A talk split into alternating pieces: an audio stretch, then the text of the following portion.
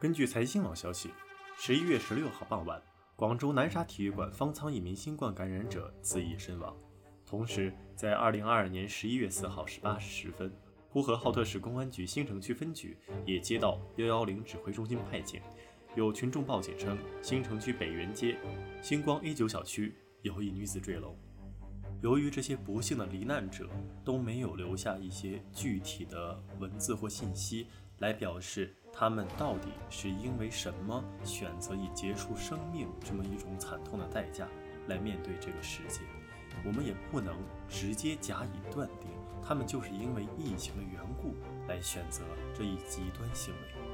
但是，至少我们可以怀疑，疫情的缘故确确实实为这两位罹难者所带来了一些心理上的影响或者困境。而从二零二零年到现在，已经三年的时间了，疫情还没有完全退去。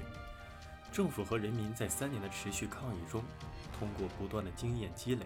终于将因为缺医少食或无法及时就医等并发问题相应解决。但有一个一直被大家所忽略的问题，它就像悬在我们每个受到风控或禁默政策的人头上的一柄达摩克利斯之剑，那就是疫情期间的情绪问题。我们过分忽视了，在这种极端状况下，每一个受影响之人的情绪或心理问题，从而也引发了无数惨剧。我们当然知道解决这些问题的直接办法是什么，但如果我们此时无力去解决、去撼动那个最为根本的问题，那或许我们至少可以通过一些方法自救，或来尽可能避免自己或身边人陷入到这种不幸之中。前日凌晨，我和未来所住的小区也被划归至静默管理的范围。时隔一年，再次进入管控，我和他依旧有些无法适从。当然，我想无论经历多少次，我们也不可能习惯这一现状。因此，本期播客的前半部分，我和未来将从自己的角度来讨论静默风控下的情绪变化以及应对措施；而在播客的后半部分，我们也请到了我们的朋友。专业心理学领域的高医生，为我们提供几点具体的情绪管理办法。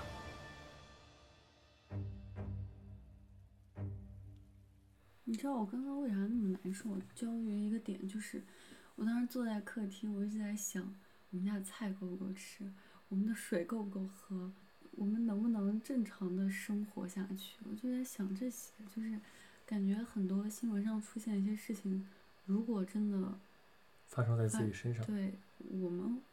会怎么样去应对呢？或者我们有足够的这个反应力去应对这件事情，就很后怕，你知道吗？但其实相对而言，我们的处境与我觉得与大多数人而言都是较好的。嗯，对我们没有任何的食物短缺，我们的出行虽然在静默管理当中被一定程度的限制了，但是我们好歹没有遭遇到一些暴力风控。比如说封条、贴门禁，啊，这种情况我们还没有遇见，所以整体而言，我们的处境一定是比那些遭遇到极端对待的人民来说要好很多的。对，因为之前年初封城的时候那一阵儿，就是因为我家呢是二十多层，然后那个电梯是直接停掉的。嗯。就是你根本就下不了楼，物理上限制你下楼。对，就直接限制掉了，就是电梯给你停了，并且把楼梯间的门儿，所有的门儿都反锁了。这个还挺恐怖的。就你连到楼梯间都不可以，就因为那阵儿不是疫情，在家就是没事儿干去健身嘛，然后就会爬爬楼梯啊。后来那个楼梯的门就被关了。这种程度也太危险了吧？那万一发生火灾或是任何的突发情况的话，怎么逃生呢？对，那个时候好像大家都没有这样的一个相关意识。对，就是觉得要把这个病毒锁在就是根源，就是从根源上解决这个问题。就是目前的问题是疫情传播，而不是人民的民生，或者说可能所发生的一些灾害问题。对，嗯，那个就注意力就转移了。嗯。但其实，毕竟疫情到现在为止已经三年了。嗯。那么，我们从一次又一次的疫情防控当中，包括这个说法，从风控到静默，嗯，几次的转变，我们政策几次的改变吧。嗯那么我们肯定经过这三年的时间来说，我们不可能说一点儿都没有学习，或者说我们也不可能完完全全的止步于此。嗯所以经过了这三年来我们所发生的一系列的惨痛教训以后，我们也应该注意到，有些东西是要避免的，不是说疫情为大，什么都可以为其让让路的。那包括在疫情管控时候，一些基础的设施安全，包括逃生通道啊，绝对是不允许去出现这种完完全全通过物理手段来禁止人民出行的等等手段措施发生的。嗯那这其实就是在整个疫情防治过程中所理应学习到、接受到教训所要走出的第一步。那其二，其实就是我们在疫情过程中时常会忽视的一个问题，乃至于到现在，我觉得都是在忽视的。因为前段时间不是刚出了一个新闻嘛，是说一对夫妻他们在疫情封控的过程中被隔离到了两个不同的地区，而这夫妻双方的其中的女方，我们无法得知她具体是由于什么原因，我们只知道在这期间她所经历的是什么，嗯，而最终的结局非常的惨痛，她以结束自己的生命为代价，来抚平自己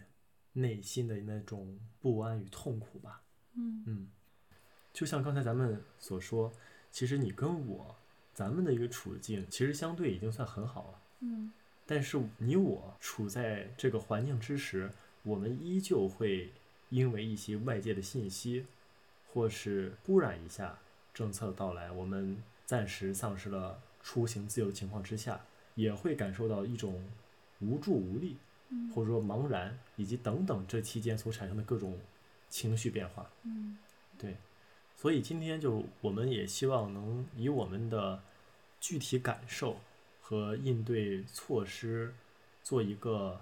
案例吧，嗯然后希望能够通过我们的一些方法，能够尽可能的去为大家提供一些可能的方向。就如果当你也处在疫情管控的一个状态当中的话，如果你感受到自己的情绪出现了些许变化，或者说让你本身就能直观感受到痛苦或不安的话，那或许我们的一些感受和一些手段措施能够给予你一些经验与帮助吧。嗯嗯，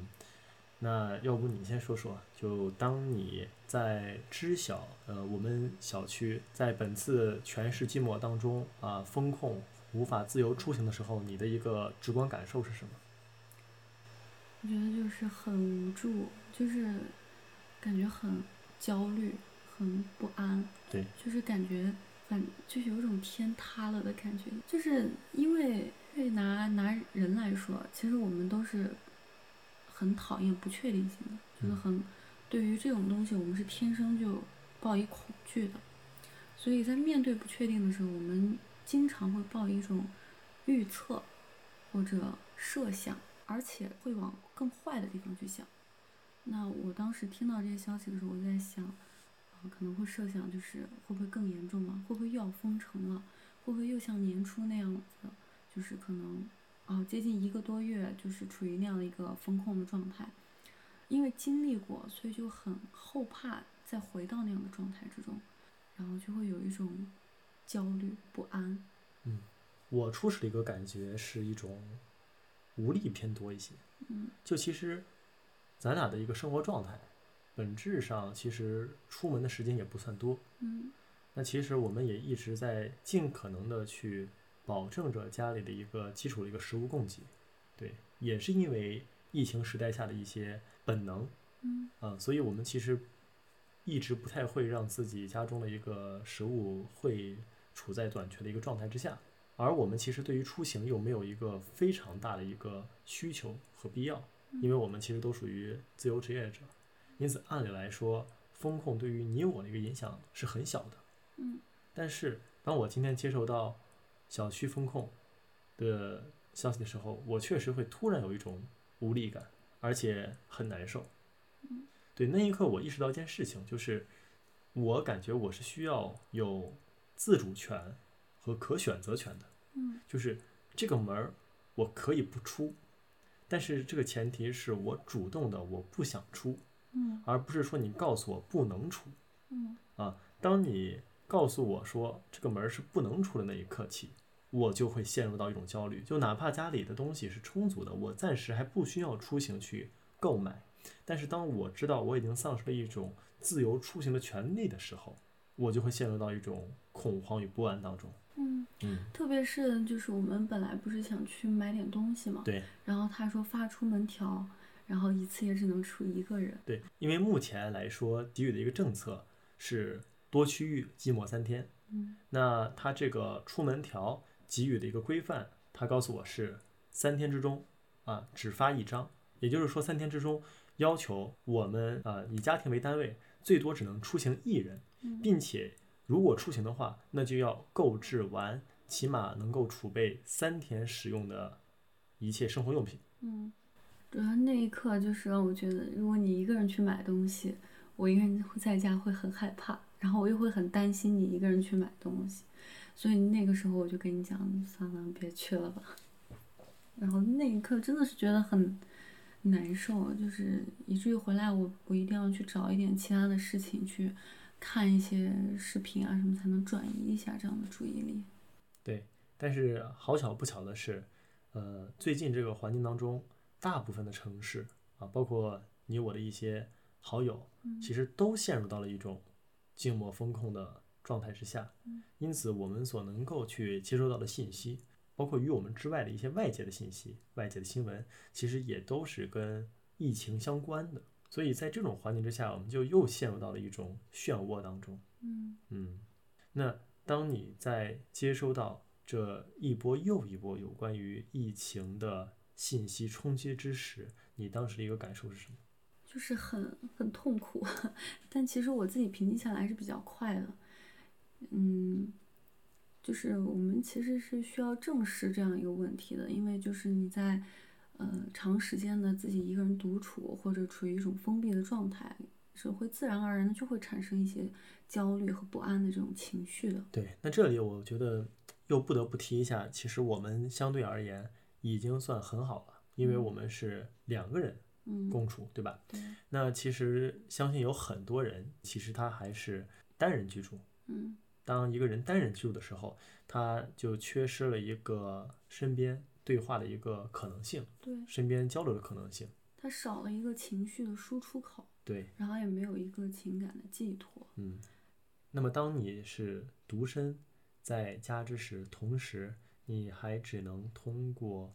一些媒体平台来获取信息，而当你此时所获取的信息又都是跟疫情相关的，而且在这个状况之下，大概率又获得的更多是一些负面信息，那你就又会陷入到一种恶性的循环当中。对对，因为其实人产生这种情绪，不用去慌张，你要去面对它。因为上一期我们也说了，就是在人的理性判断是处于人的前额叶中的，但是当你处于这样一种恐惧和焦虑的时候，你这个前额叶区它就罢工了，这个时候你的所有情绪就掌握在你的杏仁核内，它是杏仁核在海马体附近，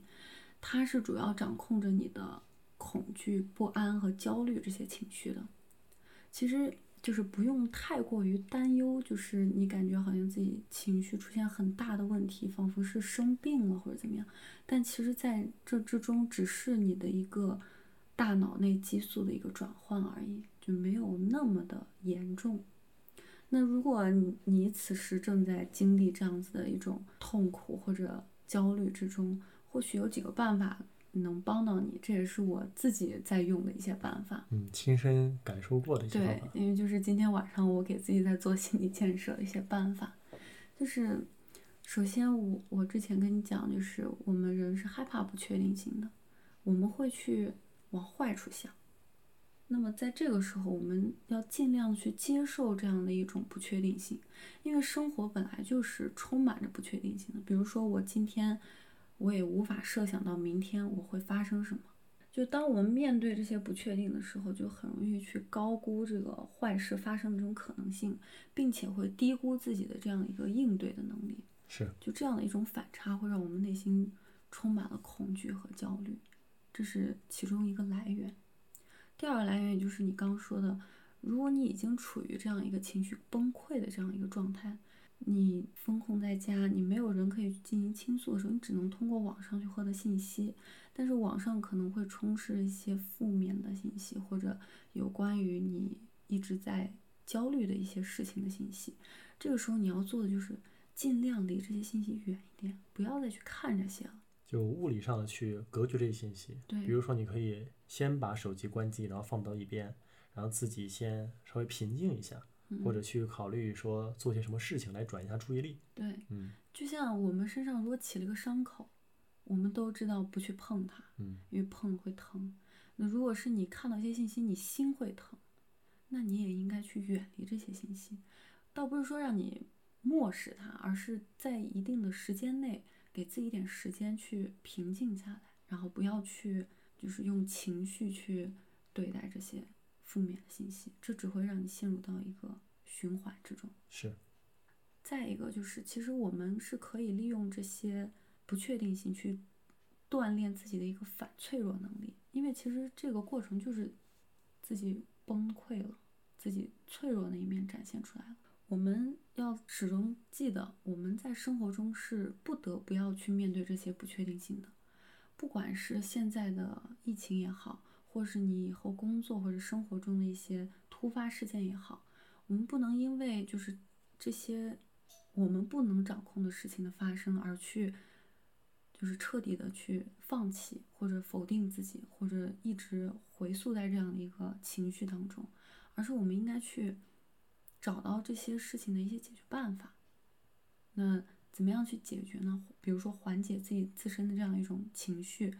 我们可以把自己的注意力不要放在那些不确定的事情上，嗯，去放在自己身边能够确定的事。简单来说，这个步骤就有点像是要找回一种掌控感来。对，就比如说，你可以去追溯一下给你带来这种不安感的一个具体的原因是什么。嗯，比如，如果你觉得你现在家中食物储备的不够，嗯，那其实你可以先去尝试做一些你现在能做的事情，比如说清点一下家中的食物。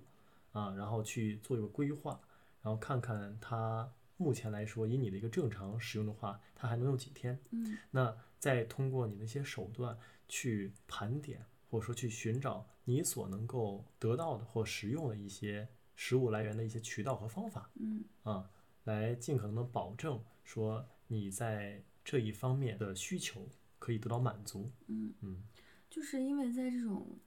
不确定的环境中，是自是需要自己给自己一些可靠的感觉的。是，比如说我现在看到我有很多吃的，有很多水，或者我有可以供我娱乐的东西，我会给自己一种可靠的安全感。这个安全感是自己给自己的，等于说是你自己在给你自己构架一层心理防线，让自己不要那么容易的去崩溃。然后就是一定要将自己的注意力转移到自己能控制的地方，比如说我下一顿饭吃什么，或者我一会儿看个什么电影，或者看个什么综艺，能让我转移一下注意力。这些是我们能够确定、能够掌控的事情，就可以给我们一些心理上的一些暗示。就这些不确定的东西，我们可以暂时的去回避掉它。然后再一个就是，如果当你情绪真的上来的时候，就真的。会有不舒服的感觉的时候，你可以尝试冥想和静坐，特别是一定要注意深呼吸。其实我有时候情绪上来的时候，我我自己会去深呼吸，这个是我觉得很快能够让人情绪冷静下来的一个办法。就将自己的注意力集中在自己身上，集中在自己的呼吸上。对，因为你刚才提到冥想，其实冥想它本质上还是有些门槛的。操作和行为，嗯，但是冥想它有一个非常基础的操作或者入门的操作。那简单来说，就是你刚刚所说的，把自己的注意力放置在自己的呼吸上面，去感受你的每一次气流的吸入和呼出，嗯，这就是冥想的第一步和基础。嗯嗯。那么在调整了自己的这样一个情绪之后，因为这可能只是暂时的，你可能现在情绪平稳了。在下一次遇到一件事的时候，你可能还是会崩溃。那我们就要学会如何跟这种不确定性去相处，不要再去执着的去预测将来可能要发生的事，因为将来要发生什么事跟你现在是没有关系的。就一件坏事儿，不会因为它是不确定的就一定会发生。这个有点是墨菲定律的反论，是吗？对一件好事儿，你也不能因为它百分之百确定而它一定发生，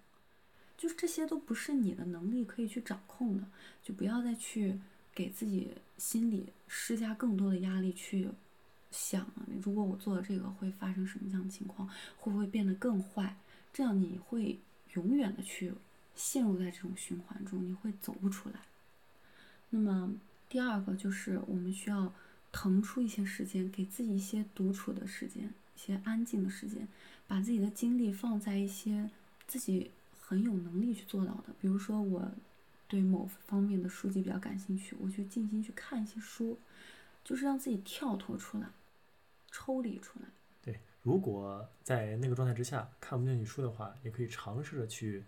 玩一些游戏，嗯因为游戏这个产物设计出来的时候，其实就为了去抓取你的吸引力。嗯那或许你也可以通过它所需要你去完成的一些操作，不由自主的就可以将你的注意力转移到它的上面。对，就是还是要把注意力放在自己身上。你比如说，我在风控的时候，我会去健身。那健身可能过程比较痛苦，但是你会发现时间过得很快。再一个就是你长时间健身下来，你会发现自己的身材会在变好，自己的身体也会在变好。这个其实是从直观上能让我感受到快乐的东西。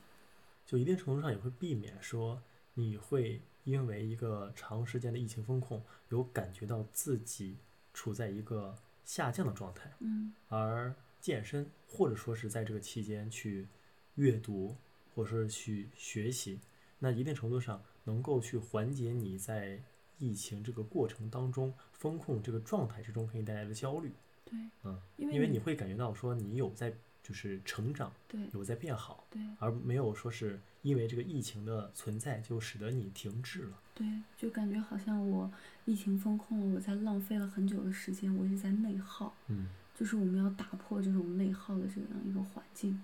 那我我们就要学会如何去跟这个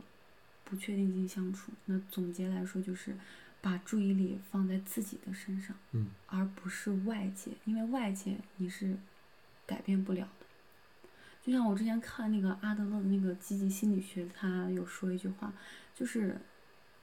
你要把你自己的事情和他人的事情和外界的事情分开分清楚。一个是你自己的课题，就是你自己，你能掌握的就是你自己。那别人的课题和外界的课题是你掌握不了的。你如果过度担忧，那只会让你越来越焦虑。就是包括就包括一些有关于负面新闻也好，有关于夫妻之间的吵闹也好，或者跟他人的一些摩擦也好，就是如果你能分清哪些是自己的事，哪些是他人的事，别人的事不需要你过多担忧、过多担心，你就能就是做到心如止水吧，就是能稍微平静下来一点。还有一点啊，就是如果大家在有情绪问题的同时，也伴有经常性的头痛或者幻听一类的这样子一些不正常的现象发生的话，一定要立刻去医院就医，因为这已经不是一个心理问题了，而已经是一种疾病了，是一种病理了。如果你有这样的一些症状的话，这有可能是焦虑症或者抑郁症的一些前兆。就是如果有这样的情况的话，就是可能自我治疗已经帮助不到你的话，一定要及时的去医院就医。对，简单来说就是不要去小觑心理上的问题会给我们的生理本身能够带来怎样的一个反馈。对，呃，一个不健康的、不正常的心理状态，有可能会导致我们生理上产生一些非常具体上的一些病理或病灶。嗯，所以，如果出现相应状况的话，哪怕你现在处在一个寂寞或风控状况的话，也一定要寻找到渠道，及时去就医。嗯嗯哎，你好，高医生。你好，哎，哎，那我想问一下，就是你在疫情到现在期间里面有给一些就是风控在家的人做过一些心理辅导吗？风控在家的，对，呃，有过，就是之前我们在那个疫情比较严重的时候，但最近应该是没做，因为最近疫疫情已经比较广泛了，然后大家的接受度没有以前那么难了。一般来说，就是针对于因为疫情关系，呃，而产生心理问题的一些患者或咨询者的话，你会提供哪些意见来帮助他们呢？主要是我在觉得现在最管用的方法应该是认认知疗法、认知行为疗法，所以我会建议他们做一些自己的情绪管理，然后进行一下认知重评，因为我们知道情绪它。主要有三个表现嘛，一个是主观感受，再一个是生理唤醒，第三个是行为表达。就比如说，你收到通知书的时候，可能嗯高兴的跳起来，呃，其中你感受的就是感到很高兴，然后你的生理唤醒一般是你的肾上素激素升高，然后的行为就是跳了起来或者之类的。所以它是这个评价，它是有一个维度的，我们可以看到它是一般分为你的。开心、不开心、激动或者平静，然后身体是松弛或紧张这样子的，所以一般都是在这三个维度上。所以我们最最好的这个情绪管理的方法就是，它要控制对你这个这个能够正确识别你自己的情绪，就是因为很多人不能识别这个自己的情绪，就会让产生让那种负面情绪的一个累积和一个放大，所以我们。能做的是尽量去准确、有意识的去识别自己这样的情绪。第一个就是对自己这个情绪进行一个准确的命名，就比如说我是愤怒的，或者忧伤的、难过或高兴、惊讶等等。但是我们可以结合不同的名称，比如说我现在感到烦恼并且难过，就越准确越好。嗯，就是给自己当下的一个情绪先做一个定义，是吗？对，就是相当于一个情绪命名。嗯。然后第二个呢，就是先给自己的情度这个情绪的这个强度进行一个打分，最好的就是用一个百分制，说零到一百分，这样的话能确定自己承受的一个范。比如说我刚才说我命名了是我的悲伤或难过的情绪，但是我觉得我可以接受的程度是六十分以下，OK。但今天我给我的悲伤情绪我打了五十分，那么就说我可以接受它。不去处理这个情绪，我是 OK 的。但如果我今天我打了七十分，我就要去审视这个七十分到底是从哪儿来的，是我过度的预期了糟糕的会发生的事情，还是过度评估，然后丧失评估了就是之前的过去，或者说对当下处境的确很糟糕，那么我就需要去考虑如何去改变和应对。就是这一步，就是来去寻找导致你这部分情绪出现的原因，是吗？我们能做到的是说给情绪命名和打分，然后合理的给自己划划分一个这个能接受的程度。当超过你这个评分的程度的时候，我们就要去直接去解决了，去审视我们为什么会超过这个接受的程度。这时候你就有一个有意识的去给他一个评价。所以我们说啊，情管理情绪几乎一个万能的钥匙就是认知从评，因为因为根据。情绪的 A B C 理论，这就是情绪产生的一个机制。说情绪产生的过程呢，是外界的事件 A，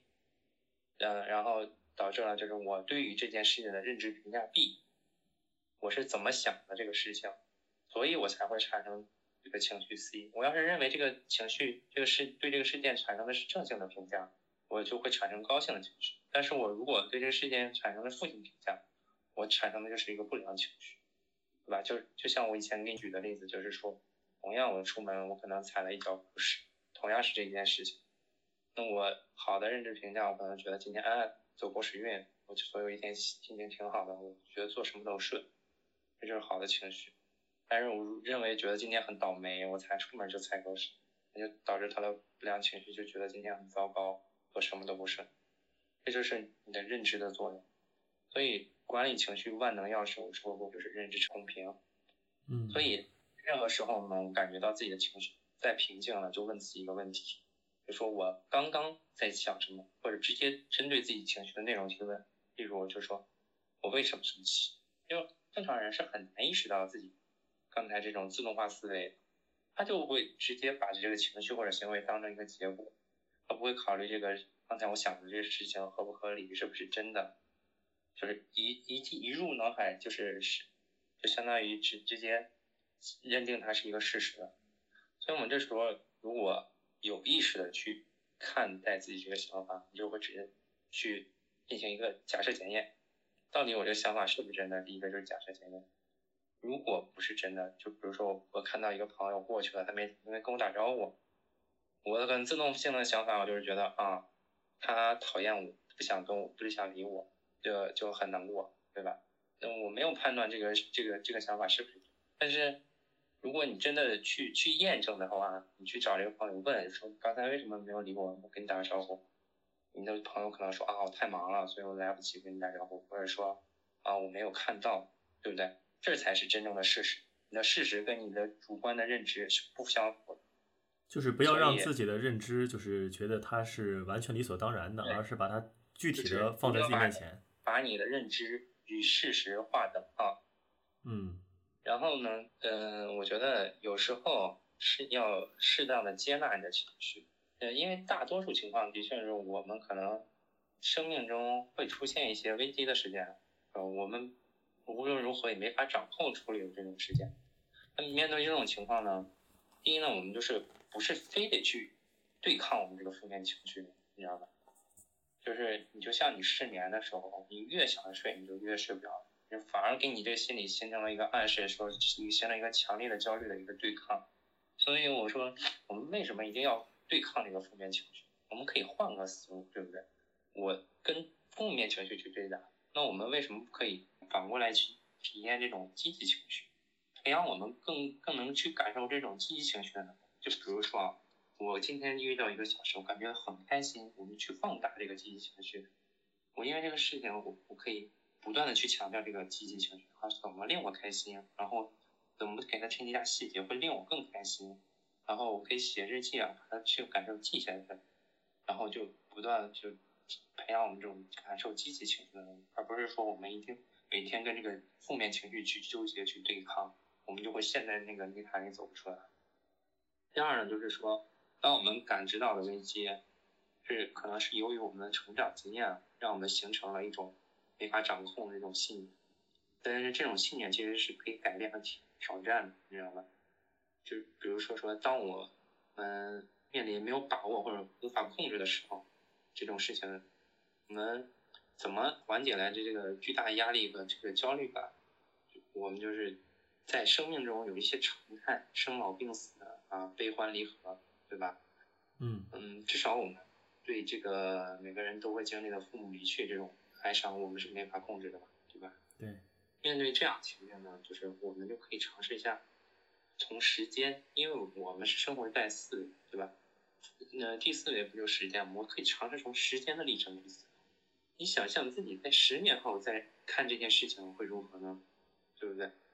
我们肯定面临过很多事情，就是你现在在看你是，嗯，我小时候丢了一件玩具，会是因为是一件玩具没有没有给我买，父母我会大吵大闹，我会当时伤心的不可自已，我甚至感觉我想跳楼，我觉得活着再也没意思。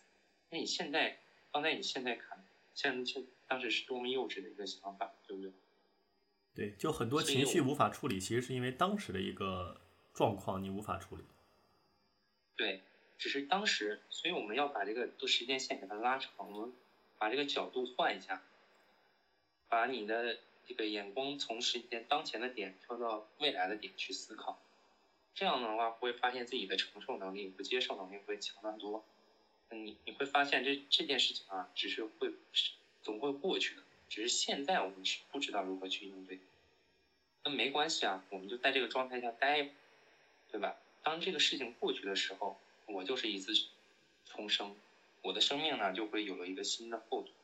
哎，那高医生，我有个问题啊，就是我觉得之前所提到的很多的这种情绪的应对方式都有一个基础，就是比如说，如果我以时间来去对待的话，那么放置到疫情期间。就是那前提在于说是我会认知未来的结果会比现在更好，我才可能会放下我当下的一个焦虑或痛苦。但是因为就是已经持续了数年时间的一个疫情状况，所以很多人就可能在此期间，他们对于未来表示一种悲观的，如何去缓解他们对于未来的这种悲观的情绪呢？如果他们觉得未来都不会比现在更好的话，那如何能让他们去应对当下的一个困难呢？我觉得这个一个前提啊，还是我们这我刚才说我认应对这些东西呢，还是你的认知。你的认知，首先我们要站在一个宏观的角度想，国家肯定是要向好，它不可能说，呃，不管你所有的人。所以，我们这国家最后的政策还是肯定是会让人往好的地方，让大家往往更好的，不可能说一直把大家这样封着，这样处理。不管是以后放开，或者说，呃，提供更多的方法，就是去解决，总会让大家。呃，慢慢走出这个困境，或者慢慢适应中，因为人最大的能力是比动物最最大的能力是什么？就是因为它的适应。你要相信人是在这种不断的压力或呃中会进行一个成长。嗯，很多人说为什么就是丧失了这种动力或无能，就像现在很多年轻人躺平了。我看到一个人说，说七八十年代当时的。人为什么，呃，可以发展的很好？是因为他坐上了国家的电梯，他在电梯里做俯卧撑，对吧？他给他感觉自己是一直在上升，他获得了这个国家的红利。但是现在的年轻人，他在原地做俯卧撑，他再怎么做，他也上不去。但是我们国家想要发展，他肯定是要调控这个方向。所以我们在宏观上，首先你得相信我们国家这个方向，其次。你要发现发挥自己的能动性，因为人，我觉得人的潜力就是去创造、去发明，然后去寻找、去压迫自己。心理学中有一种疗法，就是说我们去观察，我们能给的只有支持，我们不给建议，我们只给支持和陪伴。一个人呢，总会去向好的方面去发展，这是他一个人的本能。所以我们在这种环境下，他可以。找到自己的适合的潜力，他可以在网上啊，对吧？去靠自己的能力去获得其他的，或者国家也会创造更多的这种适用的环境。如果实在不行的话，以我的看法，我们看到现在的政策也是有所有所松动的，它会慢慢的逐渐让大家恢种恢复这种比较日常的生活。对，简单来说，就还是要抱一种对于。未来向好的这种信心吧。嗯，对，就是在这个疫情期间，包括在近期也出现了几次，就是因为就我不确定，不能不能下定论说是否是因为疫情的关系而最终选择了结束生命的案例。那如果就是当遇到一个人或就是有人去审视自己，已经因为当下的环境，呃而。就是走向了一种极端情绪，然后想要试图结束自己生命的时候，当这个念头出现出现的时候，有没有什么比较直接的一些方法论，能够让他去呃缓解当下的这种就是极端情况呢？有是有的，但我我觉得我们如果从现代医学的角度看，它是从生物、心理、社会三方面进行支持和治疗。生物角度其实就是说。比较严重的，但是我觉得现在咱家咱们大家这个情况，如果被静默啊或者胡同啊这些地方，可能不太不太能进行这个生物治疗，因为生物治疗主要是从药物，还有一些，但也可以进行一部分，就比如说运动，就是对情绪这种管理、自我的这种调节，因为运动是证明了对这种情绪是有正性缓解作用，就可以降低你的焦虑。因为人一旦做成一件事情的时候，会缓解其他的成功不成功的事情，他会有一种自我的心理安慰。所以你去运动，每每天，比如说，但一定要达到一定的时长，有氧运动三十分钟以上。那你坚持过去之后，它是有一种生理上的会降低你的激素的这种多巴胺分泌，升升高多巴胺分泌，降低一些这种负性的激素的分泌。所以这是对你有用的，这是从生物方面角度讲。呃，在家也可以运动嘛，对吧？现在很多跳操之类的。嗯。第二个呢，就是心理方面。心理方面主要其实是心理治疗和一种一些心理疗法，就像我刚才讲的这个情绪 A B C 疗法、认知行为疗法。其实还有一些就是焦点关注疗，就是其实我刚才讲，跟焦点关注疗法的一个核心就是让你去找一些特殊和例外。就是我现在总想总想这些负面的，那我就一直不会好。我每每逢有那些偶尔例外的，会让我心情特别好。比如给人打个电话，比如说我现在世界杯，我看世界杯，或者我跟我跟别人分享什么事情，我做什么事情是让我快乐，那我就去总做这个什么事情，而且我去去把这个事情给它放大，把这些东西，呃，通过我的观察，怎么把这个快乐给放大，然后多去体验这个东西，把这时长延长，让我慢慢获得这种快乐情。然后还有一些，比如说。自我放松的一些方法，这个现在其实我们在网上其实可以找到很多，有行为放松，有这种音乐放松，有想象放松，还有打坐，很多很多，呃，大家可以都去尝试一下，这这个还是比较有用。第三个就是，刚才说了，从社会方面，社会主要其实是社会支持，就是人，我们人是一个群居的动物。他就生活在这种社会，每个人至少有一个社会支持网络，不然这个人会崩溃。他生活在这社社会里，为什么很多人感到孤独、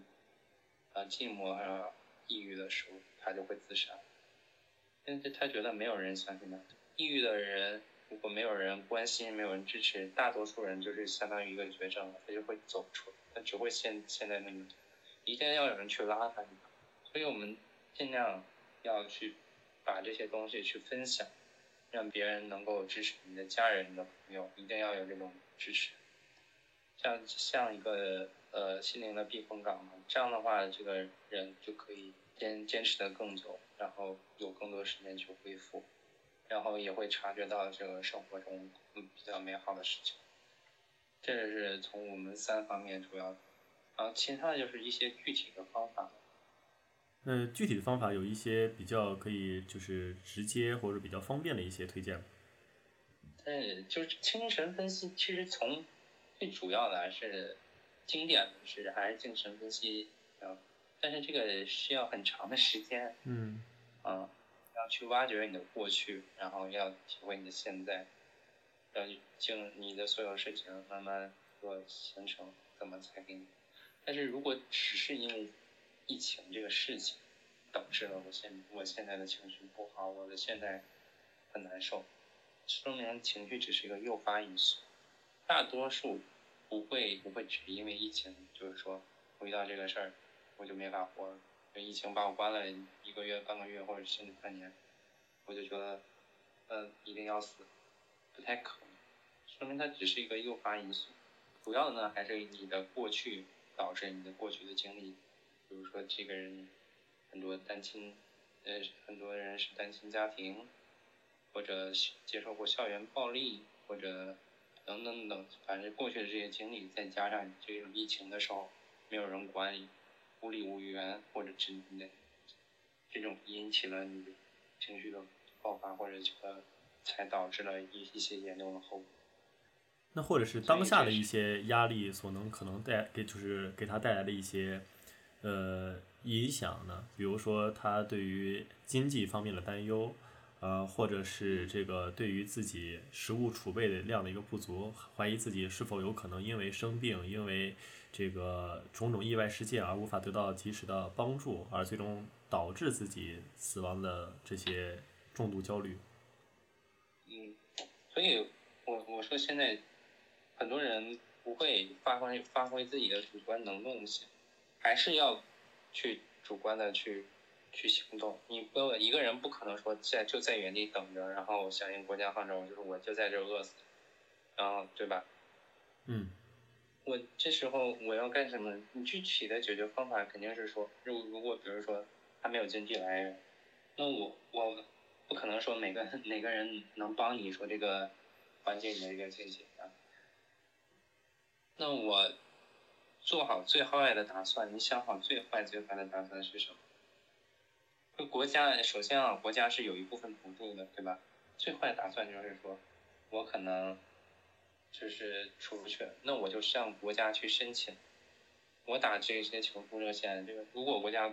不管我，或者社区不管我，那我没办法，那我也不能等着饿死，那我一定要出去，对不对？我把这些，我把该搜集的证据，就是都都备好，就说我都实行了哪些求助，然后不管用，那不管用没办法。那你像有些人，为什么现在法开房这么多？就是说因为自己断供了，就是因为工作没了，然后断供了，然后实现不了。那我最后的打算是什么？你死不了，你这个人没事，因为就损失了钱嘛。那么从头到尾，你首首先要把自己的预设最低的这个最坏的这种结果